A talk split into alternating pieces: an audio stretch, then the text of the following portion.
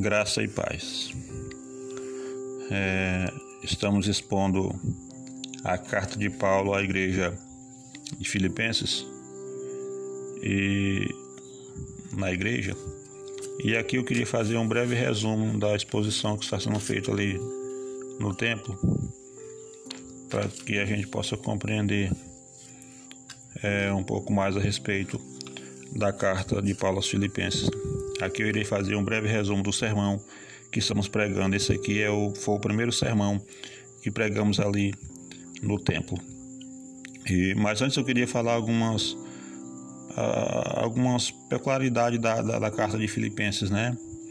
Primeiro foi o início da comunidade, que foi na segunda viagem missionária de Paulo, em que ele teve uma visão em que um varão macedônio, é, em sonho, pedia ajuda para ele, né? Passa a Macedônia e ajuda-nos. Está lá em Atos, capítulo 16, verso 9. Então, Paulo e Silas e provavelmente Lucas, eles foram à região da Macedônia é, até a cidade de Filipos, né? A cidade de Filipos ali foi a primeira cidade da Europa onde Paulo lhe pregou. E Paulo, quando chega ali em Filipos, você pode ver lá em Atos, capítulo 16, a partir do verso 13, né?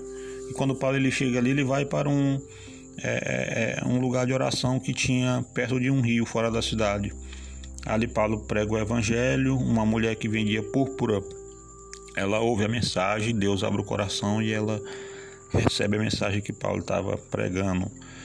Mas também Filipos também, né, tem teve dificuldades. Paulo ele curou uma jovem adivinha, né, e essa jovem ela dava lucro para os seus senhores, e ali foi um alvoroço, uma confusão por causa daquele daquela cura que Paulo assim assim fez. E eles foram terminar na prisão. Paulo e Silas, a gente conhece, você já deve ter visto a história de Paulo e Silas na prisão, que cantavam louvores e oravam a Deus. E diante de tudo aquilo e o milagre que Deus fez ali, em Atos 16, é, nós vemos também que teve a conversão de um carcereiro.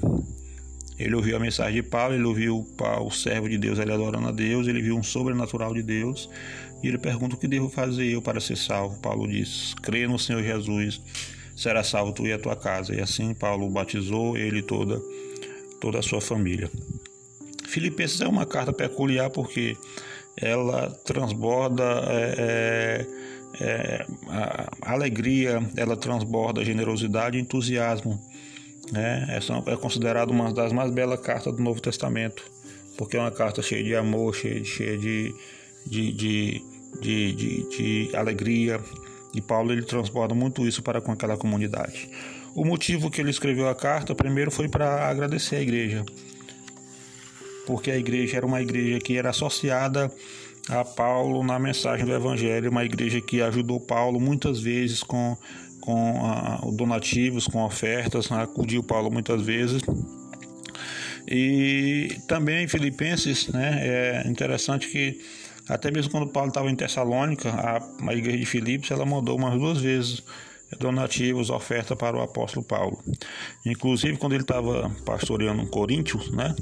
Segundo as Coríntios 11, 8 e 9, a própria igreja de Filipenses, ela, ela também ela enviou donativos ali, sustentava Paulo. Né?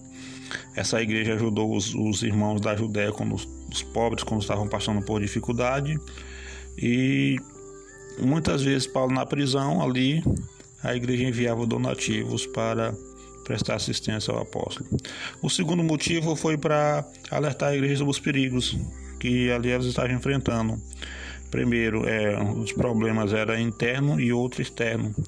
É, o interno era a quebra da, da, da desunião dos crentes, né, é, a falta de comunhão, é, o espírito de, de, de, de autoritarismo ali dentro da igreja, isso ali era era uma arma que atacava a igreja e é, tirava a eficácia da igreja diante do mundo. Né? Quebrava a união, a comunhão que aquela igreja tinha. E, e o outro motivo era a questão da, da, das heresias, né? dos ensinos errados, doutrinários.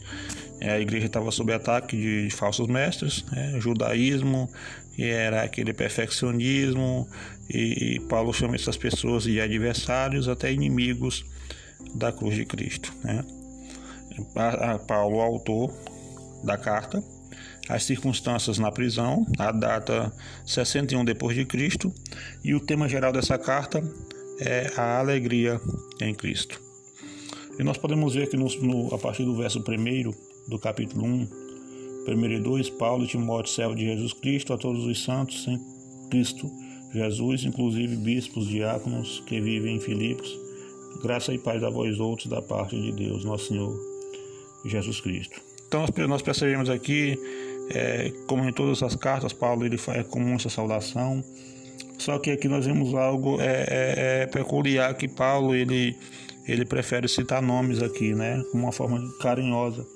É interessante que ele, ele além dele, Timóteo, que se apresentam como servo de Deus, ele cita aqui todos os santos, que é aquela comunidade que estava lá em Filipos, a igreja, ele é, cita os bispos, pastores, né, os diáconos que auxiliavam os mesmos, e ele termina aqui, né, dizendo graça e paz a vós outros da parte de Deus, nosso Senhor Jesus Cristo. E sabemos muito bem que a graça é a favor não merecido, é um dom de Deus para com o pecador e a paz somente Cristo pode nos dar vivendo nesse mundo de pecado. Bom, a primeira exposição aqui da que fizemos ali no templo Filipenses capítulo 1 do 1 ao 11, né? Ela trata do amor fraternal e da cooperação mútua. Paulo trata muito sobre isso, amor fraternal e cooperação mútua. Nós percebemos esse amor fraternal nas palavras do próprio apóstolo, né, no verso 3 e 4, quando ele diz: Eu dou graças a meu Deus por tudo que recordo de vós, fazendo sempre com alegria súplica por todos em todas as minhas orações, né? Então Paulo aqui ele expressa um amor aqui na realidade é, ele faz é uma oração de Paulo e nessa oração ele, ele expressa amor, ele expressa fraternidade, ele expressa comunhão né, que ele tinha por aquela comunidade, né? Porque era uma igreja que estava no coração de Paulo, era uma igreja que estava com ele em todos os lugares, em todos os momentos. E também nós vemos aqui Paulo expressa a palavra gratidão e alegria, né? Ele diz que dá graças a Deus todas as vezes que ele lembra daquela comunidade. E ele faz isso, ele diz aqui que faz isso sempre com a alegria, né? Ele tinha alegria de orar de rogar a Deus pela vida daquela comunidade.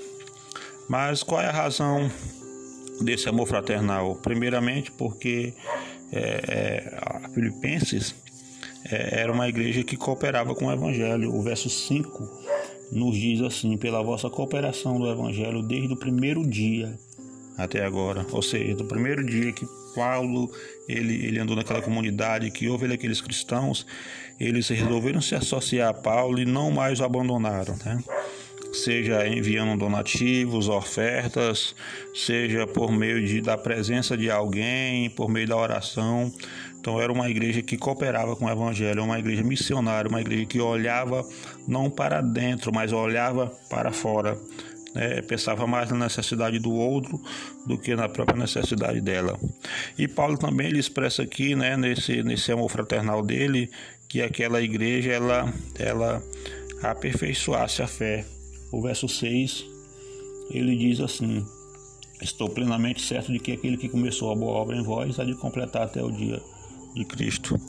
É, o desejo de Paulo expresso na sua oração é que aqueles irmãos eles sejam aperfeiçoados, né? a fé deles seja aperfeiçoada. Ele até diz: Eu tenho por certo isso mesmo, que aqueles irmãos seriam aperfeiçoados, lapidados, moldados para a glória de Deus. É, e essa boa obra, né, foi Cristo que começou. Ele diz aqui: a boa obra da salvação é Cristo que começa no coração do cristão. Não é, não é, não é por mérito nosso, né? Não é o que eu faço, mas é sim o que Cristo fez, que foi o seu sacrifício na cruz que nos dá é, a oportunidade de nos achegar, nos achegarmos a Deus. E esse, essa é boa obra que foi começada por Cristo. Ele diz mesmo aqui que esse aperfeiçoamento, né, ele começou a boa obra e esse aperfeiçoamento também é por meio dele. Estamos, nós estamos na nossa jornada cristã no aperfeiçoamento da fé. Né? Cristo é o responsável para que a fé seja aperfeiçoada em nós. E esse aperfeiçoamento, ele diz aqui, até o dia de Cristo. Que dia é esse? Até o dia da vinda de Cristo. Então, nós estamos num processo de é santificação, somos santos, né?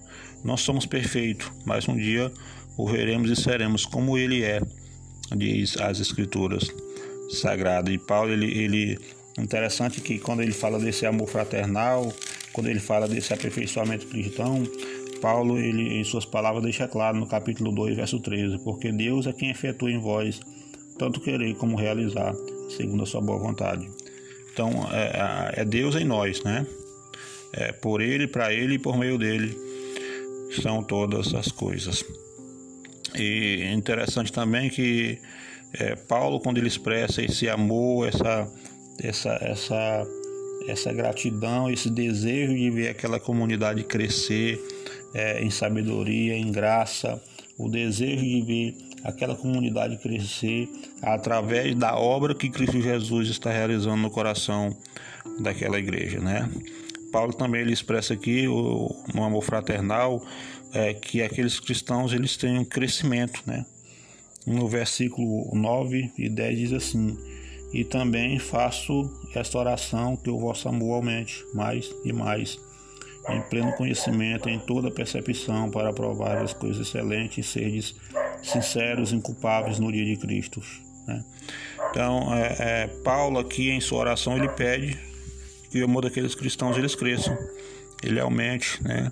É, é, sempre a expressão mais e mais. Então Paulo desejava que aqueles, aqueles cristãos eles crescessem no, no amor fraterno, na unidade, na comunhão, é, é, que aqueles cristãos eles crescessem na verdadeira percepção do que é o Evangelho, do que Jesus fez por nós na cruz. Né? Será que nós temos essa, essa percepção? O que foi que Jesus fez por nós? Né? Ele não morreu em vão, é, ele não morreu à toa, ele morreu para salvar um povo. Ele morreu para que um povo tenha realmente percepção do que é o Evangelho, do que é o sacrifício de Cristo, do que Jesus fez por nós na cruz. Né? É, é, Paulo ele expressa essa vontade para com os filipenses, né? e que possamos ter essa verdadeira percepção do que o Evangelho do sacrifício que Jesus Cristo fez lá na cruz, né? E que é preciso a gente é, não só ter essa percepção, mas aplicar na nossa vida diária né, o, o, o Evangelho, o, o ensinamento que Jesus passou para a igreja. É preciso praticarmos as verdades que nós temos compreendido a respeito do Evangelho e aquilo que ele nos ensina. É, e Paulo ele continua aqui é, expressando, né, que os cristãos eles possam crescer é, sinceros e culpáveis até o dia do Senhor. Né? É claro que ele não está falando aqui de, de, de, cristão perfeito, mas cristãos que eles lutam a cada dia para fazer a vontade de Deus. Cristãos que lutam a cada dia para viver a vontade de Deus. Né? Cristãos miseráveis, pecadores, salvos pela graça, restaurados por Deus, né? mas que estão buscando viver uma vida agradável a Deus. Ele íntegro se refere a uma vida digna nos relacionamentos sem culpas, escândalos, até o dia de Cristo, né? Quando enfim seremos glorificados, né? Diz a palavra do Senhor. E ele também expressa aqui é a questão do crescimento, que o crescimento cristão ele, ele, ele produza frutos de justiça, né? O cristão precisa ter, ter frutos de justiça, né? E, e esse fruto aqui ele é produzido não por si próprio, mas mais uma vez voltando aqui é uma obra de Cristo na igreja, né? Uma igreja que foi justificada por Cristo precisa e deve produzir tais frutos: amor, cooperação mútua, unidade, comunhão, discernimento espiritual e conhecimento, né? Ah, ainda que possa ser uma igreja pobre, né? mas possa ser uma, uma igreja rica pela justiça de Deus, produzida, né, a justiça de Deus sendo produzida no meio da igreja do Senhor Jesus Cristo, né? É, fruto de justiça é algo pleno, cheio de frutos, né? É algo pleno, é algo que transborda, é, é, é, é o amor piedoso produzido por Cristo, né? é uma excelência espiritual, é, é a vontade de Deus na vida do, do cristão, né? É, é, o amor é, é o dom maior, é o amor de Deus para com os homens, os homens para com Deus e os homens entre si mesmos, né? Então Paulo ele expressa essas verdades aqui à, à igreja de Filipenses. Né? E o resultado de tudo isso, né, a gente pode ver aqui no, no versículo de número 11, é que Paulo expressa aqui é que o resultado de tudo isso é que Deus ele seja o que? Deus ele seja glorificado, cheio de frutos de justiça, no qual é mediante Jesus Cristo para a glória do e louvor de Deus, um amor fraterno, cooperação mútua, unidade, crescimento, discernimento, tudo isso resulta o quê? Uma vida de gozo, de comunhão com Deus. Tudo isso gera frutos que nos conduz à vida eterna. Né?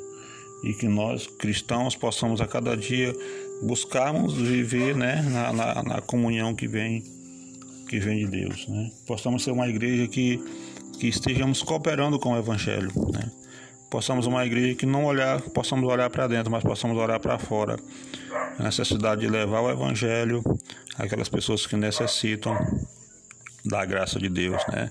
Que possamos desejar juntos crescer na mesma fé, no mesmo propósito, na mesma na mesma comunhão como igreja de Cristo, né? É isso que nós devemos almejar como corpo de Cristo. Né? Não são apenas pessoas que se reúnem no lugar para ouvir alguém falando, mas é uma igreja que se reúne para crescer no conhecimento, na graça, para aprender a respeito daquilo que a Bíblia nos fala sobre Deus. Né? É, é, termos discernimento espiritual para discernirmos o que é certo e o que é errado e buscarmos viver aquilo que é da vontade do nosso Deus. Né? Será que temos sido assim como igreja? Será que temos desenvolvido é, é, é, a comunhão mútua, a cooperação com o Evangelho? Será que nós temos é, buscado é, produzir frutos de justiça em nossas vidas? Né? Será que estamos glorificando a Deus é, na nossa vida? Então, que possamos seguir o exemplo de Paulo, né? os conselhos de Paulo que possamos crescer na graça, que possamos crescer no conhecimento, que possamos buscar compreender qual é a boa e perfeita vontade de Deus para nossa vida, né? porque a salvação é por Ele.